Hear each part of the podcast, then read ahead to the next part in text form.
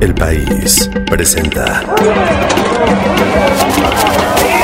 En un entorno en donde lo que gana es la estridencia y las ganas de callar al otro, a la otra, creo que debemos apostar por el diálogo, que debemos apostar por escuchar. Al habla con Barkentin.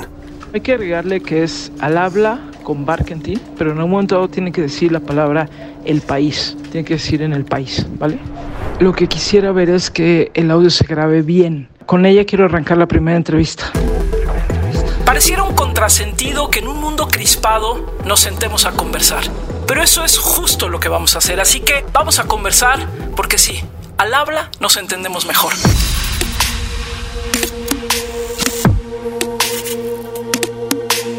Dos años, 69 episodios, más de 100 voces después, aquí estamos, en enero de 2023 en Al Habla con Barkentin. Por cierto, feliz año a todos y a todas que andan por acá. Y la verdad es que estoy muy contenta. Ha sido un viaje extraordinario de voces, de experiencias, con la pandemia en medio, tratando de grabar a distancia, a veces en medio de la tormenta, a veces en condiciones francamente de locura. Pero estoy muy contenta de este viaje sonoro, de este viaje conversacional que nos hemos aventado aquí en el país. Y para arrancar esta temporada, soy yo la entrevistada. En esta ocasión, soy yo la que voy a contestar preguntas. ¿Y quién creen que me entrevistó? La mismísima Sonia Corona. Yo soy Sonia Corona, soy jefa de la redacción del País en México y llevo ya varios años eh, escuchando el podcast de Gabriela Barkentin en el país, dos años para ser específico. Llegó en la pandemia. Recuerdo la primera vez que lo escuché, estaba yo en mi casa, en mi casa en Puebla, yo soy poblana. Recuerdo ese momento en el que sentí que había más gente. Tuve esa sensación de que el vacío de la pandemia estaba siendo llenado por alguien. Y con Sonia hablamos de muchas cosas. ¿Por qué se nos ocurrió el podcast? ¿Cómo elijo los temas? ¿Cómo elijo las voces? ¿Cómo se produce? ¿Qué es lo que sigue? ¿Qué es lo que hemos aprendido? ¿Cuáles han sido de los mejores momentos? En fin, ya lo escucharán. Es una muy bonita conversación introductoria del año. Así que en esta ocasión, la entrevistada soy yo. Adelante. Si de pronto escuchan aviones o ladridos de perros o pajarillos o ruidos diversos, es porque estamos grabando en tiempos pandémicos desde nuestras casas en la Ciudad de México. Pues ahora sí que te cedo micrófono. Pregúntame lo que me quieras preguntar. Gaby, ¿cómo te inspiras para hacer este podcast? Porque veo que hay temas súper variados. Hay música, medio ambiente, salud, género, racismo, libros. Y me gustaría saber cómo es el proceso en el que eliges los temas para este podcast. A veces depende de la persona y a veces del tema. A veces me interesa platicar con alguna persona conocida tal vez o con algún personaje que me gustaría presentárselo a, quienes nos escuchan y a veces me voy por temas y los temas sí tienen que ver casi siempre mucho más con coyuntura, ¿no? Es decir, por ejemplo, si hablo de racismo es porque en ese momento se está poniendo sobre la mesa en México el tema del racismo. Ahorita todo el mundo está que si puede ser negra, que si no, ya lo es. O sea, ya la película está hecha, ya va a salir, les guste o no a la gente racista. Y creo que por un lado habría que exigirle, por ejemplo, a la compañía de Disney que proteja a la actriz. Si hablamos de aborto es porque en ese momento hay una discusión y hay un debate importante en nuestro país sobre el aborto. Y lo más relevante de la decisión fue que se dijo que es inconstitucional porque no le deja el espacio a la mujer de la libre decisión que señala el cuarto constitucional. Por ejemplo, si hablamos de eh, el asesinato o la agresión a periodistas, es justo porque acabamos de pasar unos días en donde hubo agresiones muy importantes a periodistas, entonces pongo el tema sobre la mesa. Hay que destacar que en lo que va del 2000 al 2021 tenemos registrado, por ejemplo, 29 periodistas desaparecidos, a quienes ya nadie busca y cuyos familiares, cuyos sobrevivientes no han accedido a la justicia. Durante la pandemia, por ejemplo, pues hubo algunos temas específicamente ligados a la pandemia, desde lo que significaba el regreso a clases o no, hablar con maestros para que los maestros nos contaran cómo lo estaban viviendo. Y Yeshua, si no va a la escuela, se va a drogarse. Hay que abrir la escuela para Yeshua. O sea, yo creo que debemos tener un gran acto de solidaridad con los que más nos necesitan. A lo mejor no la podemos abrir para todos, ¿no? pero sí para esos que más nos necesitan. Entonces, un poco lo que yo pretendo con este podcast es como acompañar la conversación pública, lo que sucede en la conversación pública, sobre todo en México, y acompañarlo ya sea con personajes conocidos, con, con personajes, vamos, de la política o del arte, de la cultura, etcétera, o con especialistas en esos temas con la finalidad de ofrecer un poquito más de contexto a los temas de la conversación pública.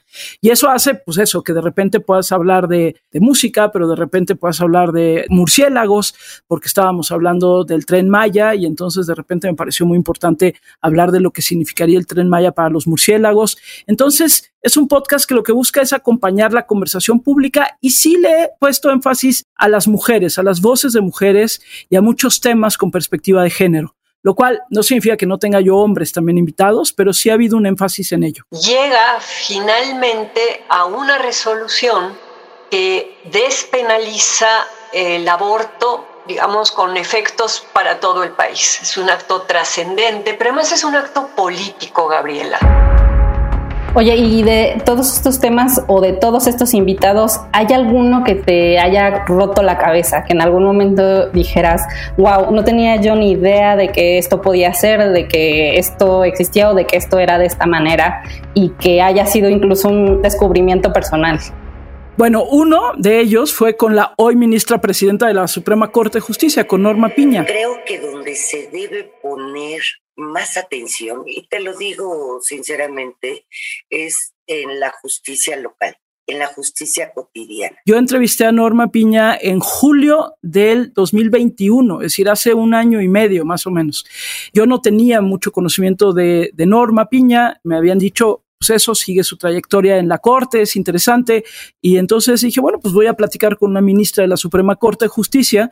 Eh, me acuerdo perfecto que además fue un día eh, donde había un, estaba cayendo un aguacero en la Ciudad de México y en ese momento todavía estábamos grabando los podcasts por Zoom. No hay verano en la Ciudad de México en donde no llueva, truene y relampague. Eso es lo que están escuchando ustedes mientras platico con la ministra Piña porque hemos ido descubriendo también en el proceso de grabar podcast, hemos descubierto también algunas otras plataformas para hacerlo. Pero en ese entonces todavía lo grabábamos por Zoom. Y me acuerdo que mientras grabábamos caían rayos y caían truenos y un aguacero de aquellos. Y la verdad es que me sorprendió descubrir a la ministra Norma Piña porque no sabía yo prácticamente nada de ella. Además descubrí no solamente una mujer capaz y formada además, sino también con un gran sentido del humor. En esa ocasión hablamos incluso de si había fantasmas o no en la Suprema Corte de Justicia de la Nación, a lo cual ella me contestó algo que lo pueden escuchar en ese episodio. Que me paso a despedir de las personas de mi equipo, siempre les digo, ya vámonos, es viernes y aquí hay fantasmas, ya vámonos, vámonos. Hablar con Batman, con Rodrigo Medellín, también me pareció algo francamente fascinante porque me encanta descubrir a personas que se emocionan con lo que hacen, que uno termina emocionada con los murciélagos. O sea, yo decía murciélagos, pues a mí los murciélagos, ¿qué? ¿No? Y entonces, bueno, pues de repente, por ejemplo, tener esa conversación para mí también fue muy rica. Hay muchos animales que tienen una imagen pública negativa, desde las serpientes hasta los alacranes, los tiburones, los cocodrilos, los murciélagos, nadie los quiere, pero ninguno de ellos hace más por tu bienestar diario, por tu estándar de vida elevado, que los murciélagos. Los murciélagos tocan cada día de nuestras vidas. Luego, otra muy dura que tiene que ver con eh, la conversación que tuve sobre el Centro Nacional de Identificación Humana en cuanto a la identificación de restos humanos en nuestro país. Y esa conversación para mí también fue muy sorprendente porque yo no me imaginaba todo lo que se tiene que hacer para poder identificar restos humanos. Es el poder unir las ciencias forenses multidisciplinarias que nos lleven a la localización desde una trinchera post-mortem de una persona desaparecida. Aquí utilizamos diversas ciencias, utilizamos desde el proceso de recuperación, el proceso de análisis post-mortem y la entrega digna a los familiares que estaban buscando a su ser querido desaparecido. Como que a veces uno no se mete en esos recovecos. Entonces te diría, esos son algunos, por ejemplo, de los que verdaderamente me sorprendieron muchísimo. Ah, y uno también de jóvenes, cuando hablé de los jóvenes que se ampararon contra la reforma eléctrica, justo cuando se estaba discutiendo la reforma eléctrica en la Suprema Corte, hablé de quiénes son esos 250 jóvenes que se ampararon y para mí también fue un descubrimiento de, wow, estos chicos están haciendo cosas increíbles y luego no los volteamos a ver. Esos son algunos ejemplos que sí me sorprendieron mucho. Gaby, lo que se está discutiendo es la política en el sector eléctrico en el contexto de una crisis climática. Lo que va a resolver la Suprema Corte, pues es el resultado de dos años de una política regresiva en términos de políticas ambientales, políticas climáticas y políticas en el sector eléctrico. Oye, ¿y cómo es la diferencia con la radio? Porque mucha gente todavía tiene como al podcast un poquito ahí en un rincón, no lo comprende todavía muy bien y creo que sería muy bueno si pudieras contarme para ti la experiencia cómo, cómo es distinta de la radio que haces todos los días. Para mí el podcast es, es un audio bajo demanda y es un audio que tú escuchas cuando tienes el tiempo para escucharlo y es un audio que te puede acompañar literal mientras estás haciendo otra cosa. La radio, yo hago radio en vivo todos los días de 6 a 10 de la mañana y es, una, es eso, es audio en vivo y que por lo tanto tiene esta dinámica de que a veces incluso se vuelve como efímero. O sea, en el momento yo que doy una noticia, pues ya a las dos horas esa noticia ya fue, ya pasó, ya se hizo vieja y en muchas ocasiones incluso es una noticia que se muere. Yo, para mí el podcast es como si alguien te estuviera contando algo te lo estuviera contando al oído, que también eso es como muy diferente, se vuelve una escucha mucho más íntima y en la mayoría de los casos lo que pretendemos, por lo menos a mí los podcasts que me gustan, son podcasts que que no envejecen tan rápido. Si yo, por ejemplo, en el caso de los que yo he hecho hasta ahorita, tú puedes escuchar el que hice con Norma Piña hace año y medio, hoy siendo ella ministra presidenta de la Corte, lo puedes escuchar y te hace todo el sentido porque te hablo, digamos, como más a profundidad de los temas. Y yo soy Sonia, una enamorada de que me cuenten cosas. O sea, desde chiquita a mí me encantaba que me cuenten cuentos, ¿no? Me gusta mucho. A mí me gusta contar historias mucho. Entonces, para mí el podcast se parece más a ese audio bajo demanda que yo pongo cuando yo tengo, digamos, para poder hacer ejercicio, cuando soy, voy a caminar, muchas veces en el coche. También yo escucho muchos audiolibros, por ejemplo. Y entonces cuando tengo que hacer trayectos más largos y no puedo leer porque voy manejando o en general yo no puedo leer mucho cuando voy en un coche porque me mareo, entonces escucho este, los audiolibros. Entonces es un audio que me acompaña, es un audio mucho más sutil que además se va metiendo en los oídos. También nosotros por eso le apostamos a la producción sonora, para que de verdad lo escuches y lo escuches bonito, que vaya acompañado de muchos audios y demás. Pero te diría, para mí la gran diferencia es un producto que tiene esa finalidad de vivir más tiempo y de poderse ir metiendo a tu corazón y a tu cerebro a través de los oídos con más calma, ¿no? Con más paciencia que la radio, que es una dinámica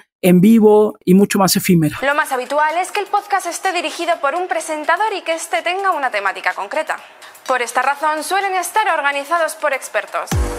Oye, y cuéntame un poquito de tu equipo, porque eh, mucha gente no sabe que hay más personas trabajando en, para que este podcast se pueda lograr. O sea, que no es nada más que tú te grabes, te pongas el teléfono y te grabes, sino que es un trabajo bien completo. Esto que hablabas de los efectos, por ejemplo, infinidad de cosas que se hacen. Sí, bueno, no nos van a creer los, las pocas personas que lo hacemos, porque cuando uno escucha, por ejemplo, el The Daily del New York Times, que en mucho se parece al tipo de podcast que hacemos nosotros, cuando escuchas los créditos, los créditos son como de 20 personas que participan ahí. Today's episode was produced by Michael Simon Johnson, Nina Feldman, Mary Wilson, and Rob Zipko. It was edited by Lexi Diao and MJ Davis Lynn. Contains original music by Miriam Lozano and Dan Powell, and was engineered by Chris Wood. Our theme music is by Jim Brunberg and Ben Lansford of Underly. La verdad es que hemos hecho este podcast con muy poquitas manos. Está Leonardo Luna, que es mi productor, mi productor de sonido con quien llevo trabajando ya desde hace pues prácticamente, pues ya van a ser casi 10 años. Yo en marzo del 2013 asumí la dirección de W Radio y Leonardo Luna trabajaba en W Radio. 2020,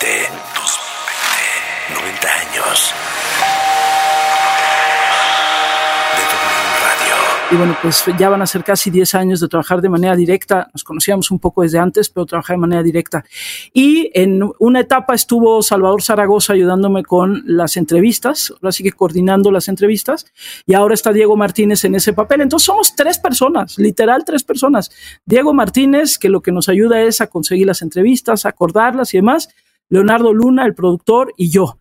El proceso es que grabamos, como estamos grabando ahorita contigo, Leonardo Luna, que es un productor profesional, va también proponiendo algunas plataformas nuevas. Llevamos un rato grabando, por ejemplo, en esta, en Zencast, pero hemos probado otras plataformas. Entonces se graba, hemos ido aprendiendo también con el tiempo un poco los ritmos del propio podcast. Al principio grabábamos un montón de tiempo y luego costaba mucho trabajo editarlo. Ya hemos ido aprendiendo que hagamos conversaciones más directas, más puntuales, para que la edición no sea tan complicada. Leo luego lo limpia, limpia el sonido, limpia los ruidos que haya por ahí, me lo manda de regreso. Yo lo escucho nuevamente, lo voy editando, voy marcando por dónde se tiene que editar, dónde quiero que entre qué, en qué momento me gustaría que entrara tal voz o tal otra. Luego se lo mando de regreso a Leo, Leo lo arma, lo monta ya con los audios que lo colorean, digamos que acompaña el podcast, y luego me lo manda de regreso, yo lo vuelvo a escuchar y si tengo algunos comentarios o algunas cosas, todavía hacemos un pimponeo y si no, bueno, pues ya se los mando a ustedes al país para que lo suban. Entonces, la verdad es que es mucho trabajo hacer el podcast y sobre todo, insisto, porque somos pues tres personas únicamente dedicados a esto. Tú en las próximas dos horas, ¿cómo estás de tiempos para echar una graveta rápida? Si no, en caso extremo, le pido unas notas de voz, pero creo que estaría mejor grabar. Vamos a mirar el 2023. El cielo es el límite. ¿A quién te gustaría tener en el podcast de Al habla con Barkendi? El cielo es el límite. Me gustaría salirme un poquito de México. Me gustaría tener a las voces que hoy están proponiendo una forma, digamos, como diferente de entender la política, la economía, la sociedad.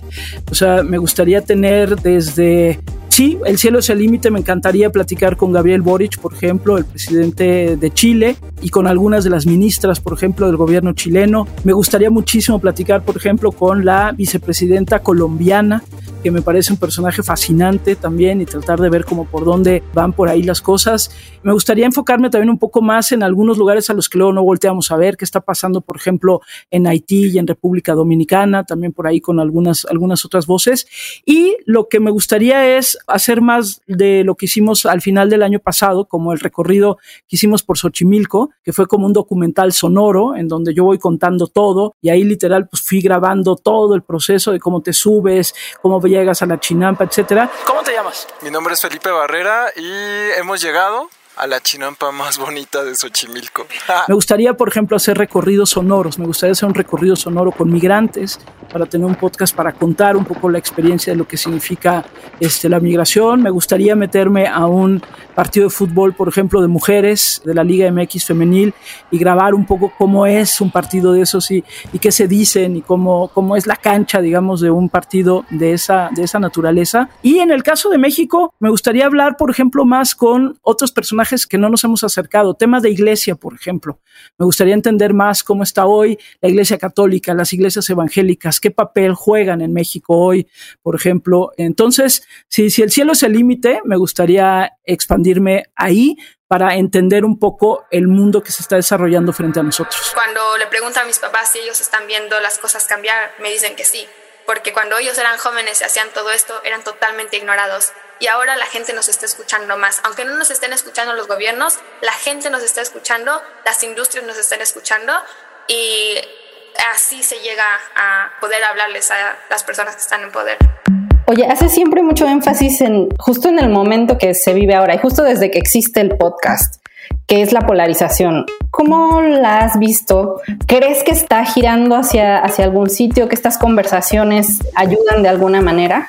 Mira, a veces siento que no ayuda nada porque creo que la polarización se, se, acentúa tanto que hay poca voluntad de escucha. Por ejemplo, tengo un podcast, hay uno de los episodios, por ejemplo, con Citlali Hernández, que es la senadora de Morena, que es la secretaria general de Morena, y entonces hay mucha gente que de entrada lo rechaza y dice, este yo no lo quiero escuchar porque yo no quiero escuchar a Citlali. O tengo uno con Beatriz Paredes y entonces pasa lo mismo. O tengo uno con Xochitl Galvez del PAN y pasa lo mismo con otro sector. Entonces, yo creo que a veces me frustro un poco porque creo que la polarización nos lleva precisamente a evitar la escucha. Pero por otro lado, lo que ha ido funcionando, primero, creo que mucha gente ha ido descubriendo el podcast y sorprendiéndose. El otro día Diego Luna, por ejemplo, me mandó un mensaje y me dijo, descubrí apenas tu podcast y me parece una cosa maravillosa y ya no puedo dejar de escucharlo y además de que me, me acercas a México, pero también pones como algunos temas sobre la mesa. Yo creo, Sonia, que lo que he ido comprobando es que la polarización deja de ser cuando nos miramos a los ojos. O sea, tú y yo ahorita, por ejemplo, estamos grabando sonido, pero nos estamos viendo. Es mucho más difícil que nos insultemos cuando nos estamos mirando a los ojos. Y nos podremos insultar, pero aún el insulto es diferente. Y yo creo que el problema que tenemos hoy en México y en el mundo es que es mucho más fácil mantenerme a distancia de ti, nunca verte y por lo tanto es muy, mucho más fácil insultarte. Entonces, a veces no soy tan optimista, no solo con el podcast, sino poco con el país en el que estamos. A veces creo que además van a venir un par de años muy complejos en tema de polarización y también ahí tenemos que pensar muy bien qué voces elegir para el podcast y cómo irlo metiendo. Creo también que algo que hace falta, que quiero hacer este año, es, como sesiones de escucha. Este semestre pasado a mis alumnos les puse a escuchar el podcast y dije, ni modo, se amuelan y tienen que escuchar el podcast. Y entonces, pues me hicieron comentarios también muy interesantes porque son chicos de 20 años, ¿no? De 20, 21 años. Entonces me hicieron comentarios que me sirvieron mucho también a mí para el podcast y algunos de ellos ya se volvieron escuchas del podcast. Entonces, lo que también creo que hay que hacer es enseñar a escuchar podcast porque como tú ya lo decías un poco antes, todavía, todavía en México sobre todo tenemos un nivel de escucha relativamente bajo comparado con otras partes del mundo. Pero no, a tu pregunta, no soy muy optimista, creo que la polarización nos está carcomiendo, pero pues hay que seguir haciendo el esfuerzo y creo que justo lo que toca ahora es encontrar la manera de llegarle más a los oídos que no quieren escuchar. Muchas voces de distintas maneras de pensar, de distintos sectores. Iniciamos una gran campaña contra el odio para que la discusión política y pública siga muy abierta, pero sin concentrarnos en una dinámica que, como tú dices, al final somos seres humanos y pareciera que este actuar sistemático busca inhibirte o, o provocarte un impacto psicológico, anímico. Y esto que comentabas de la retroalimentación, en este tiempo ¿Ha habido algún comentario de algún escucha que te haya parecido esperanzador, que te haya hecho sentir que el esfuerzo no es en vano a pesar de las circunstancias? Sí, la verdad es que sí, creo que por eso lo seguimos haciendo. Por ejemplo, me gusta cuando veo que algunos episodios han sido de los más compartidos en Spotify, ¿no? Entonces, cuando entras y ves ahí la, marquita de más compartido, dijo, abres casi casi una botella de vino y dices, qué bueno, este, por ejemplo, uno que ya se me, llamó la atención que fuera tan compartido, cuando hablamos, eh, tuve dos voces, digamos, opuestas, a Carlos Bravo Regidor y a Viri Ríos, hablando de si participaron o no en este ejercicio de revocación de mandato. Normalmente este tipo de instrumentos de participación ciudadana o de control democrático del poder sirven para que grupos de la ciudadanía o de oposición sometan a consideración del electorado la permanencia en el poder de algún liderazgo que está cuestionado o que está haciendo cosas que son impopulares. Pero en este caso son los propios adeptos del presidente y el presidente mismo los que buscan la revocación la democracia es así. La democracia, pues a veces se trata de jugar juegos que no son perfectos, pero de jugarlos y de tener el arrojo y la valentía de no quedarse callados. Y entonces eran dos posiciones diferentes, eh, opuestas, y ese, por ejemplo, fue compartidísimo, ¿no? Como que ahí me di cuenta que la gente lo que necesitaba era tratar de, era entender el, el, el fenómeno, ¿no? Otro muy compartido, por ejemplo, fue cuando hablé con Ricardo Rafael sobre el espionaje que sufrió a, través de este malware Pegasus, ¿no? Y todo lo que él había vivido y cómo lo había vivido y las amenazas, ese fue otro también muy compartido y la gente así como diciéndome, es que esto yo no me lo había imaginado. Yo no creo que no haya nada peor que sentirte vigilado, no por la nariz, no por la oreja de una vecina o de un ladronzuelo, sino por la cúpula militar. Entonces, cuando, cuando ves eso, cuando recibes ese tipo de comentarios, por ejemplo, cuando grabé el de María Elena Ríos, esta mujer oaxaqueña, saxofonista, a la cual le echaron ácido encima para matarla y que quedó completamente marcada, pues muchísimas personas me decían, es que yo no conocía esa historia, gracias por acercarme a esa historia, yo no la conocía. Entonces, sí, la verdad es que a mí me, me ha dado pues ese gusto, un podcast, por ejemplo, como el que hice con Beatriz Paredes, pues creo que para muchas personas fue una sorpresa escuchar a Beatriz Paredes siendo como tan clara, tan directa y tan analítica. Creo que un sector de edad sobre todo no la ubicaban como alguien que tuviera un discurso tan claro, tan directo y sobre todo un análisis de la realidad como tan fuerte. Entonces, así, ahí es cuando me emociono, cuando veo que, por ejemplo, hicimos el de salvar a los ajolotes y pues que la gente le entró a meterle dinero a salvar a los ajolotes con la UNAM, ¿no? Entonces, sí, la verdad es que eso es lo que me mantiene este, como haciendo este podcast, a pesar de que a veces volteo a mi alrededor y digo, híjole, el país está de la fregada. Y entonces estamos todos atrapados en función de un ejercicio polarizante, sistemático, muy bien pensado, de toma del espacio público de comunicación y de un tono descalificatorio en el contenido y en el modo. Entonces, te diría que está crispado pero el podcast no, el podcast está increíble, Gaby. De verdad, el trabajo que has hecho todo este par de años casi, a mí me ha parecido maravilloso. A mí me ha parecido, para el país también ha sido una especie de, de experimento, pero al mismo tiempo también ha sido como una forma de conocer a nuestra audiencia a través de otra plataforma, ¿no? Porque estamos muy acostumbrados, tú por ejemplo en la radio, nosotros en la web o en el papel en otros países, pero al final el podcast suele tener un poquito más de como de raíz con la audiencia y eso creo que es invaluable. No, pues gracias Sonia y gracias al país por atreverse, porque me acuerdo que cuando lo propusimos, para todos era como un experimento, ¿no? Porque era tal vez más natural hacer un podcast desde la radio, tenía como cierto sentido, pues si ya haces sonido, pues haz podcast también en la radio. De repente sigo escribiendo en el país, porque bueno, pues yo empecé en el país escribiendo y de repente también por ahí todavía me aviento algunos artículos, pero para mí ha sido un gran placer y ha pasado de todo. Tengo, por ejemplo, la anécdota de una entrevista con Alma Guillermo Prieto, que por un error mío, completamente mío, no se grabó. O sea, también nos han pasado ese tipo de cosas. Y a veces, pues un poco porque somos muy poquitos y porque ahora sí que enchúfale el micro, muévete, ya vas para allá, no sé qué. Y cuando terminamos, pues se había metido un ruido tremendo. Y esa, por ejemplo, es una espinita que tengo que a ver si me la puedo sacar con otra conversación con Alma Guillermo Prieto, porque además fue una conversación deliciosa, pero no, no se grabó, pero ese fue un error totalmente mío, porque algo conecté mal y no me di cuenta y cuando escuchamos el audio ya nada más oía ahí un ruido espantoso y dijimos, carajo, no puede ser, ¿no? Pero bueno, también hemos aprendido a convivir con el ruido urbano, ¿no? Cada vez, al principio yo buscaba que fuera todo muy limpio y que no se escuchara el ruido urbano, hasta que me di cuenta que pues vivimos en esta ciudad, entonces, y muchas veces grabo en esta ciudad, entonces pues a veces se meten mis perros ladrando, a veces se meten, digamos, ruidos. Y otro que también, este, nada más para cerrar, otro que nos conmovió a todos y por lo cual creo que vale la pena también seguir haciendo esto es cuando hablé del Alzheimer en México, ¿no? Y de la musicoterapia. Ustedes en el país ya habían hecho un trabajo, habían hecho notas sobre esto, no sé qué, pero ya tener como esta conversación, las voces y el sentimiento de lo que significa el Alzheimer, pues también nos conmovió. Entonces, gracias Sonia al país por permitirnos esta aventura y pues vamos por un 2023 con más al habla con marketing. La música tiene un lugar muy especial en nuestro cerebro y está junto a las emociones. Entonces no solamente puedo evocar estos recuerdos, sino también puedo evocar las emociones las emociones bonitas, como lo hemos visto ahorita con la mariachi terapia. En la fiesta mexicana, por ejemplo, tenemos una señora Leonor de 90 años que es orgullosamente Xochimilca.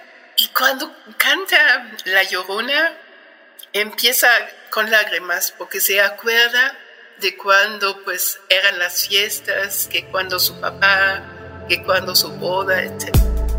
Gracias querida Sonia por esta conversación tan rica, tan amable, tan buena onda para arrancar el año. Y gracias en verdad a todos ustedes que han estado en estos dos años. Algunos llegaron apenas hace poco y dicen, acabo de descubrir tu podcast y me encanta. Otros están desde el primerito. Otros están desde el episodio 1 conmigo. Así que gracias a todos y a todas, los de antes, los nuevos y los que vienen. Y sí, arrancamos ya con nuevas conversaciones. Vamos a tratar de explorar un poco las diferentes formas de pensar nuestro país, pero también las diferentes formas de pensar en general el mundo. Creo que toca también empezar a salir un poquito del territorio. Así que ya saben, nos escuchamos aquí el próximo martes. Y antes que nada quiero volver a agradecer a mi productor, Leonardo Luna, que es un verdadero mago del sonido, a mi querido jefe de información, coordinador de entrevistas, Diego Martínez, que de verdad también hace todo lo posible por tener las voces que necesitamos y también agradecer en su momento a Salvador Zaragoza, que fue parte también de este primer esfuerzo. En fin, ya saben, el próximo martes aquí nos escuchamos en Al Habla con Marketing. Al Habla con Marketing. No te pierdas un episodio nuevo cada martes en tu plataforma de podcast favorita. El País.